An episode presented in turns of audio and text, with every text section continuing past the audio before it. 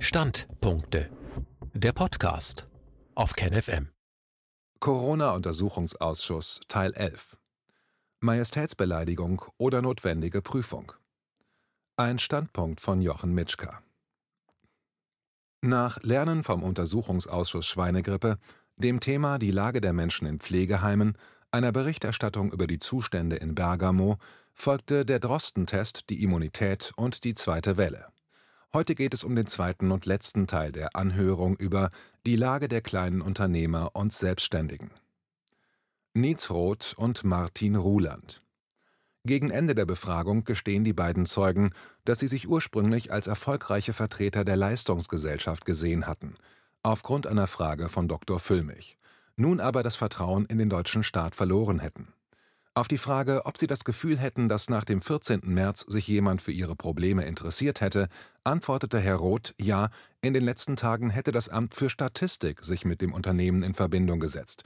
Die hätten Zahlen angefordert, zuerst jährliche, dann monatliche. Zitat Da habe ich heute Vormittag mit einer Sachbearbeiterin am Telefon gesprochen, die hat alles abgewiegelt und gesagt, da kommen Sie nicht raus aus der Nummer.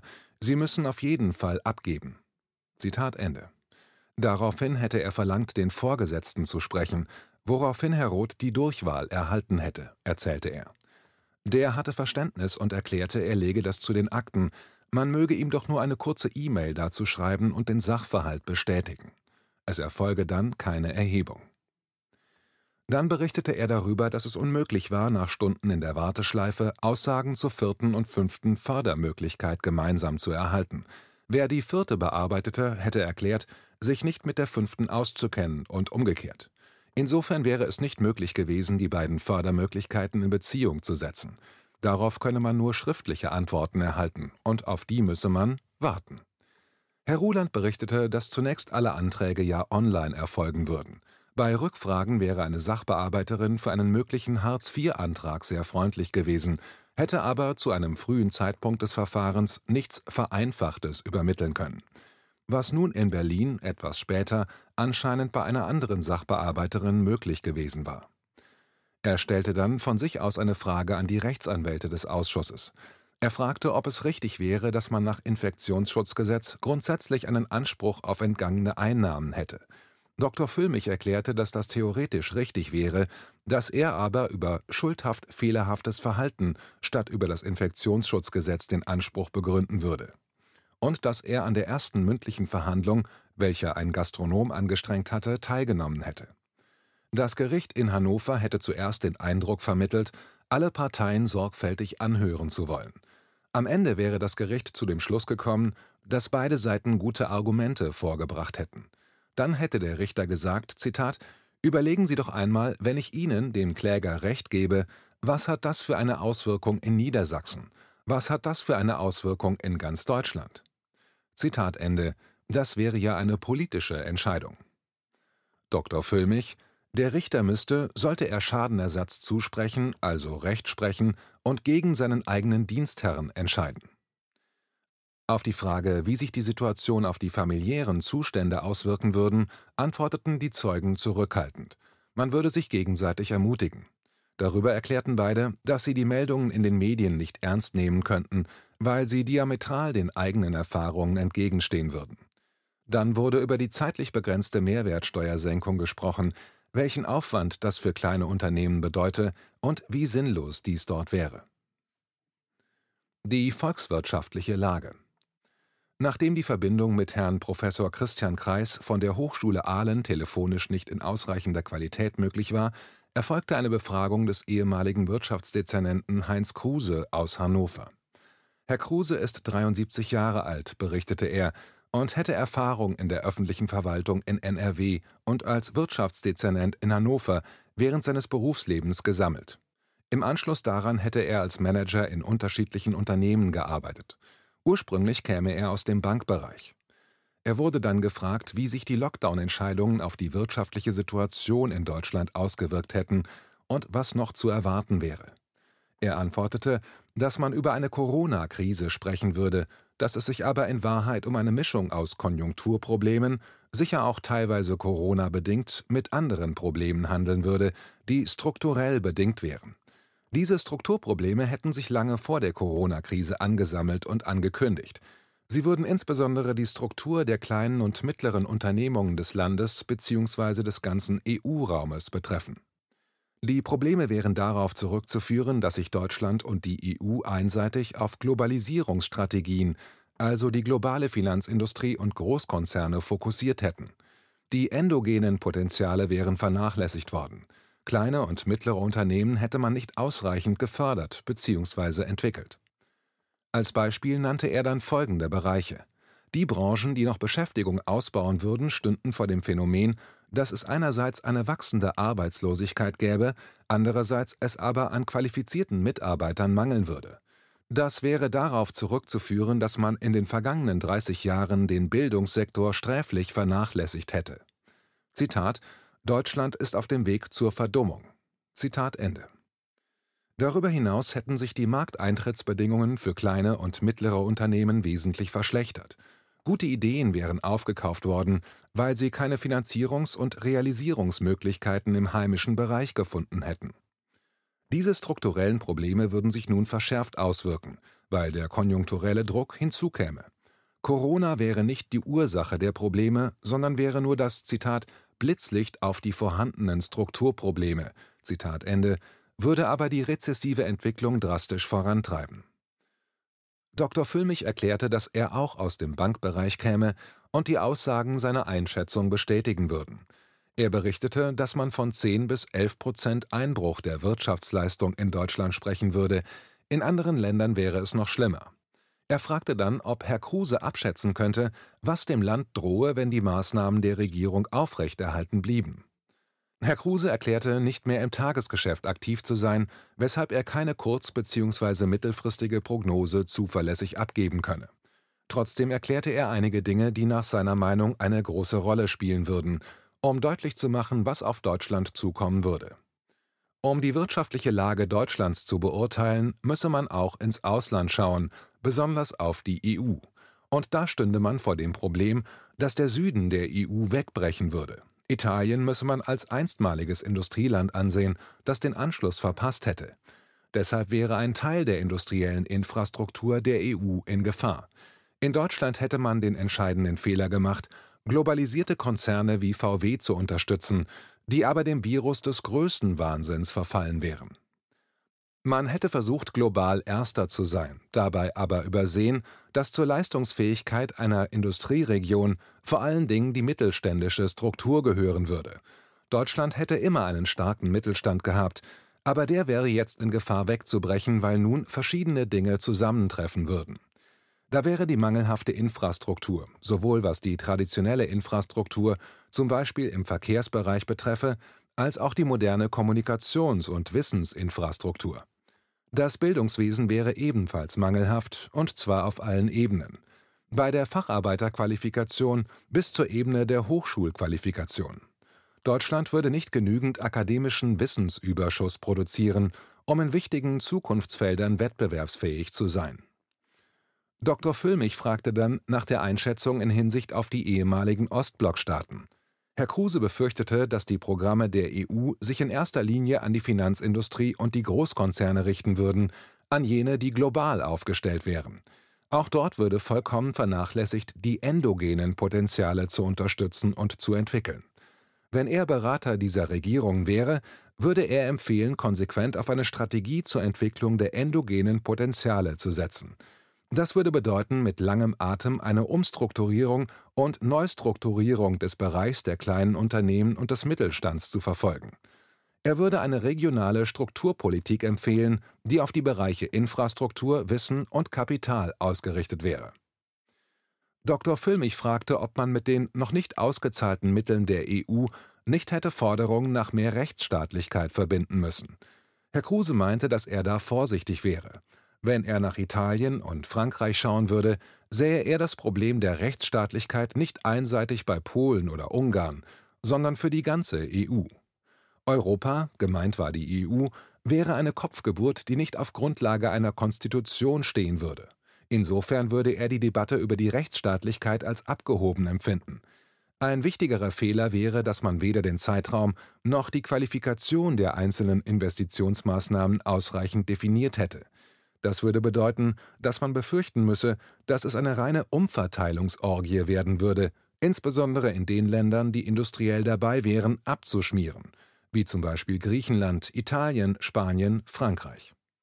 Zitat Ich sehe die Gefahr künftiger Quersubventionen, ohne dass strukturell etwas passiert, also die Stützung von Altstrukturen, die nicht mehr lebensfähig sind.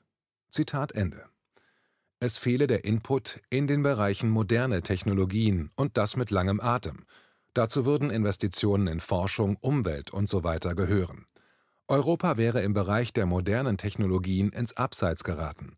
Wir würden immer auf die USA schauen und dabei übersehen, mit welch rasanter Geschwindigkeit Asien uns in diesen Bereichen wie zum Beispiel 3D-Druck, künstliche Intelligenz überholen würde.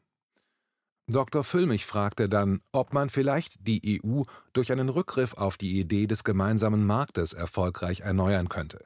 Herr Kruse gab zu, dass er schon an Ideen arbeiten würde, was man machen könnte. Er denke daran, im gesamten EU-Raum auf eine regionalisierte Strukturpolitik umzuschwenken, hin zu einer Struktur, die an den Grundlagen des europäischen Wirtschaftssystems ansetzen müsste.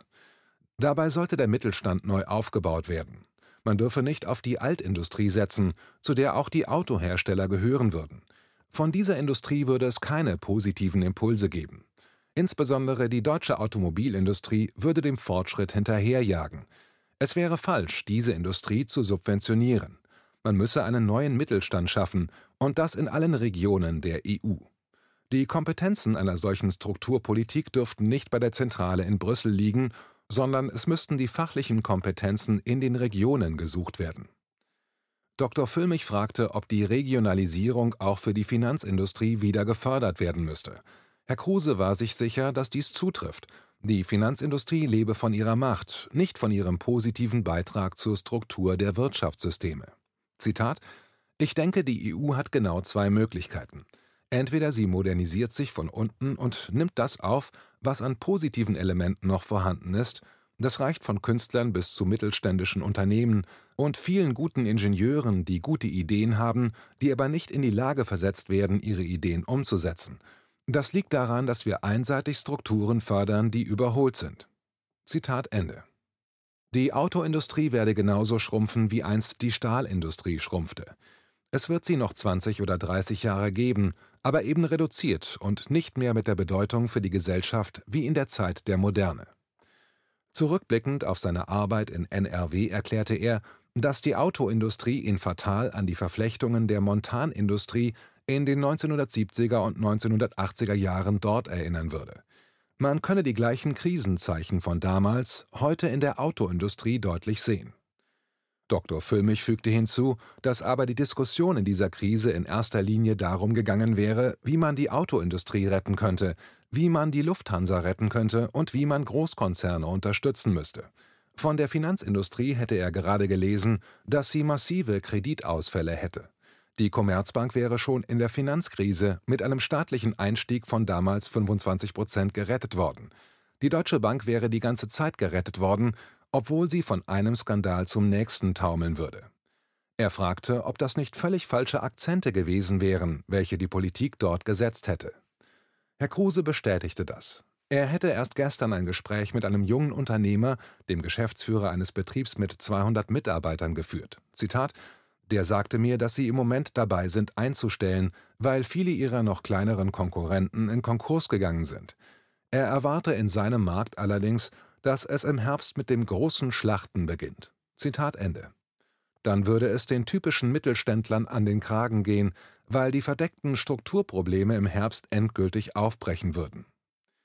Daraufhin erklärte Dr. Füllmich, dass Personen aus dem Bereich der KSK-Einheit der Bundeswehr sogar mit Klarnamen der New York Times ein Interview gaben und erklärt hätten, dass man sich für den Herbst auf diesen großen Zusammenbruch vorbereiten würde, die Soldaten würden unterstützt werden von einem Netzwerk aus der Industrie, dem Mittelstand und sogar Banken. Er fragte sich, ob es möglicherweise so schlimm kommen könnte, dass die Auseinandersetzungen sich nicht nur auf wirtschaftlicher Ebene, sondern auch auf der Straße abspielen würden. Herr Kruse erklärte, das nicht beurteilen zu können, denn er wisse nicht, wie eine säkulare Stagnation in den freien Fall umschlagen könnte. Dazu hätte er nicht genügend Informationen zu Primärdaten. Was er allerdings befürchte wäre, dass die EU vom Kopf her handlungsunfähig ist und was als Handlungsfähigkeit beworben würde, stünde auf den Schmierzetteln der Finanzindustrie, die man überreichen würde. Es gäbe so etwas wie eine Korrumpierung der Köpfe, die nicht nur über Geld funktionieren würde, sondern auch über Wissensvermittlung laufen würde. Die schlimmste Bedrohung neben der Struktur der Wirtschaft läge in den politischen Strukturen. Zitat Die Parteien und die dominanten Personen in den Parteien denken in den Kategorien vergangener Jahrhunderte. Zitat Ende. Es gäbe keine Modernität in den öffentlichen Bürokratien. Dr. Füllmich fragte, ob es, wie in den USA, in Deutschland zu einer vollkommenen Losgelöstheit der Politik von den Menschen und ihren Wünschen geben würde. Herr Kruse antwortete, dass er die Gefahr in einem seiner Bücher schon vor Jahren beschrieben hätte, und die Befürchtung wäre nun wahr geworden. Zitat Wir haben einen abgehobenen, politisch-administrativen Sektor, der in eigenen geschlossenen Kategorien denkt. Die Kommunikation, das völlige Ausschalten des Problems von politischen Grundentscheidungen wirkt sich dazu aus, dass sich im Grunde ein neues Kastenwesen gebildet hat. Zitat Ende. Kruse wies darauf hin, dass der ganze Vortrag um die neue Kommissionspräsidentin der EU für jeden, der noch einen Rest von demokratischem Grundverständnis hätte, ein Zitat Tritt ins Gesicht Zitat Ende gewesen wäre. Herr Kruse ist der Meinung, dass man um eine grundlegende Demokratiereform der EU nicht herumkommen würde. Aber das würde gleichermaßen für Deutschland gelten. Dr. Füllmich wunderte sich, dass man in den deutschen Massenmedien nur noch eine Meinung finden würde. Und in der Corona-Politik würde es auch nicht anders aussehen. Herr Kruse antwortete darauf, dass Macht immer geteilt werden müsse. Das wüsste man seit einigen Jahrhunderten. Und wir hätten gegen diese Grundbedingungen der Demokratie verstoßen. Es gäbe einen Einheitsbrei, in der alle wichtigen Funktionen der Politik im Rahmen einer personellen Scharade verteilt würden. Wer Bundespräsident wird, wer der Chef seiner Behörden wird, wer Minister wird, das würde ausgekungelt. Es gäbe keine demokratische Selektion nach Fähigkeiten. Das würde inzwischen alle Bereiche des Landes betreffen. Zitat man darf die formierende Wirkung des finanzkapitalistischen Durchgriffs auf Medien und Politik nicht unterschätzen. Zitat Ende. Es gäbe keine Gegenkraft. Zitat Der Souverän hat in unserem Land keine Position. Zitat Ende. Für Dr. Füllmich erscheint dies für Juristen besonders schlimm, weil genau dies auch auf der Ebene der Bundesgerichte zu beobachten wäre. Dann führte er aus, dass der ehemalige grüne Bundestagsabgeordnete Gerhard Schick versucht hätte, eine Gegenkraft zu entwickeln, die sich Bürgerbewegung Finanzwende nennen würde. Er fragte, ob dies vielleicht eine Möglichkeit wäre, die Bevölkerung wieder an finanzpolitischen Entscheidungen partizipieren zu lassen.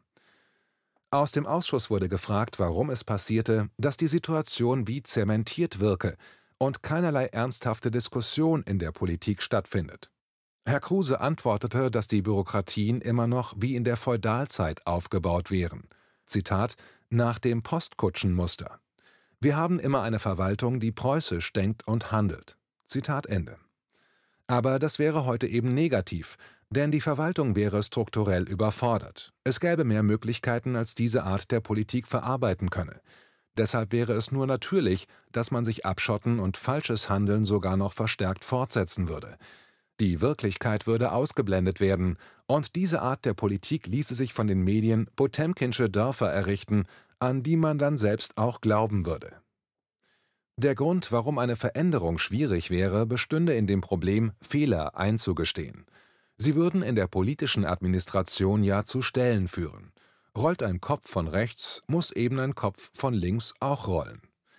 Zitat: Wir haben eine Machtstruktur, die nicht nur verknöchert, sondern wie klebriger Pudding ist.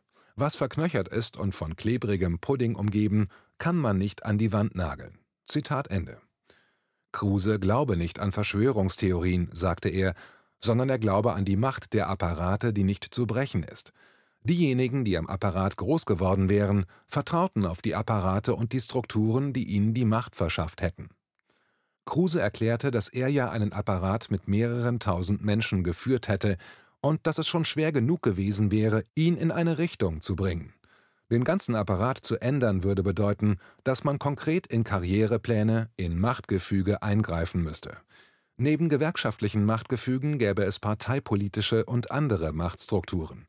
Es wäre ungeheuer schwierig, eine Bürokratie, wenn sie mal entstanden wäre und sich fest etabliert hätte, zu verändern. Im Moment wäre es auch so, dass die politische Bürokratie über ungeheure Machtmittel in Form von Geld verfügen würde. Zitat: Das macht natürlich hörig. Zitat Ende. Herr Kruse war überzeugt, dass eine Zeit kommen werde, in der man nach Alternativen suchen wird. Deshalb wären heutige Bemühungen um Aufklärung und die Diskussion über Alternativen durchaus sinnvoll. Nach dem Abschluss der Befragung von Herrn Kruse wurden noch andere Beispiele von Sanktionen gegen mittelständische Betriebe aus dem Ausschuss berichtet und wie die Rechtsanwälte die Rechtslage beurteilten, nämlich gesetzeswidrig, was auch schon von ersten Gerichten bestätigt worden wäre. Auch wurde berichtet, wie in Berlin Hunderte von Millionen Euro schnell und unbürokratisch nach einem Online-Antrag an Hunderttausende Einzelhändler ausgeschüttet worden wären. Und es wurde gefragt, ob das nicht eine Fehlinvestition zur Vertuschung falscher politischer Entscheidungen gewesen wäre. Und alles würde auf einem Test basieren, der angeblich Infektionen nachweisen würde, was aber gar nicht der Fall ist. Ausblick Im nächsten Teil der Zusammenfassung von Sitzung 6 wird es um die Lage der Kinder gehen. Unter anderem wird ein Psychoimmunologe zu Wort kommen.